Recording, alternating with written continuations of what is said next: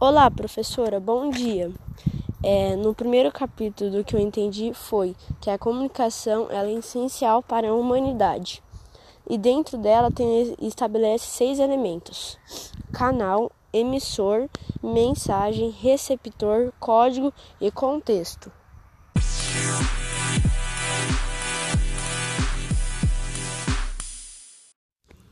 Olá, professora. No segundo capítulo, eu aprendi a estrutura das palavras. Dentro dessa estrutura tem o radical, vogal temática, desinência nominal. O radical é a parte fundamental da palavra. Vogal temática é a vogal que serve para ligar o radical a outros morfemas. Desinência nominal é um morfema que pode nos indicar o gênero masculino e feminino, o número singular plural ou o grau aumentativo e diminutivo. Além do radical, utilizamos outros morfemas, afixo, que é o morfema que pode ser colocado antes do radical, nesse caso, chamado de prefixo, que coloca depois do radical, chamado de sufixo, que serve para modificar o sentido da palavra.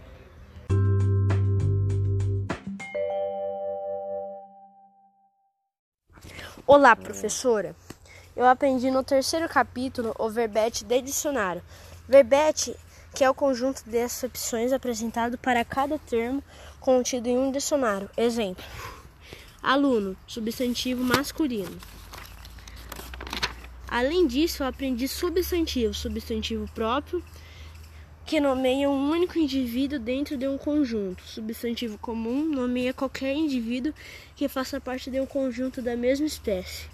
Substantivo coletivo, mesmo estando no singular, nomeia um conjunto de elementos Substantivo concreto nomeia o ser que existe dependente de outro ser.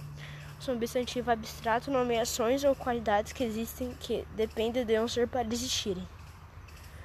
Garoto, também aprendi. Também aprendi gênero, número e grau, masculino ou feminino.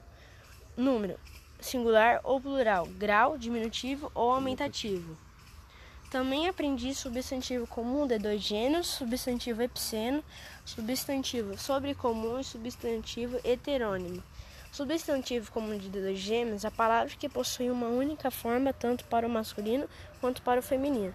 Substantivo epiceno é a palavra que possui uma única forma para nomear tanto o animal do sexo masculino quanto do feminino. Substantivo sobrecomum é a palavra que possui uma única forma para nomear seres do sexo, sexo masculino ou do feminino, substantivo heterônimo, palavra que possui formas bastante diferentes para nomear seres do gênero masculino ou feminino. Exemplo: boi e vaca. Dentro de tudo isso, eu aprendi estudo semântico das palavras. Denotação e conotação. A denotação refere-se ao sentido literal de uma palavra, ou seja, ao significado obtivo habitual. Trata-se de uma linguagem informativa. A conotação é o oposto da denotação, pois diz respeito ao, ao sentido figurado de, de ideias. Também tem sino, sinonimia e antonimia. Sinonimia é a relação de proximidade de sentidos que as palavras podem ter Exemplo: alguns sinônimos de casa são moradia, habita, habitação e residência. Antonimia é ao contrário da sinonimia. A relação de oposição de sentido entre as palavras. Exemplo: bonito é antônimo de feio, fácil é antônimo de difícil. E tem também a polissemia, é a característica das palavras ou expressões que apresentam múltiplos sentidos. Exemplo: a palavra vela pode significar peça de cera que possui um pávio central. Em todas as suas extensões serve para iluminar peça de tecido que se usa em embarcações ou ato de ficar em vigília.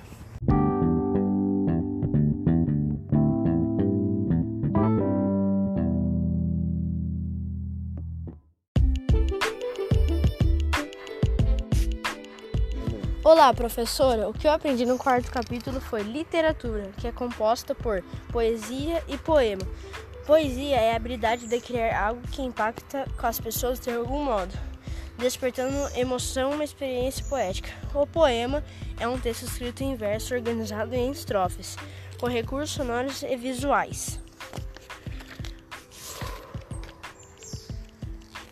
Além disso, eu aprendi o poema. Em literatura, pode ser compor em texto de dois modos, em prosa ou em verso. Também aprendi. Também aprendi sílabas. Sílaba é cada grupo sonoro emitido em um só impulso de voz. Quando pronunciamos uma palavra lentamente, naturalmente a, segment, a segmentamos, fazemos, portanto, a divisão silábica como neste capítulo. Exemplo: escola. Além disso, aprendi monossílaba, dissílaba, trissílaba e polissílaba. Monossílaba é a palavra formada por uma única sílaba. Dissílaba é formada por, uma, por duas sílabas. Trissílabas é formado por três sílabas. Polissílaba é formado por quatro sílabas ou mais. E além disso, aprendi sílaba tônica e atônica. Exemplo: ventilador, por causa do D ou R. Oxítona, palavra que cuja sílaba tônica é a última. Exemplos: café e papel. Paroxítona, palavra cuja sílaba tônica é a penúltima. Exemplos: colégio e quadro. Proparoxítona é palavra cuja sílaba tônica é a antepenúltima. Exemplos: médico e trânsito.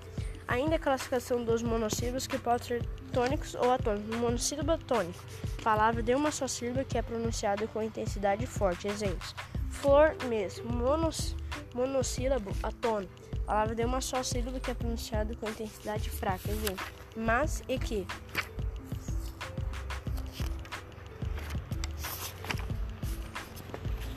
Aprendi também é, fonema e ortografia. E também encontro consonantal e encontro vocálico. Encontro consonantal é um grupo de consoantes sem nenhuma vogal, entre elas presente uma palavra, em uma palavra. Encontro vocálico é também um grupamento, porém de vogais. Há três tipos de encontro vocálico: de tom e raiado. Exemplos de encontro consonantal: prato por causa do PR, advogado por causa do DV e psicologia por causa do PS. Além disso, aprendi também ditongo, tritongo e hiato. Ditongo encontro entre semivogal e vogal tritongo entre semivogal, vogal e semivogal.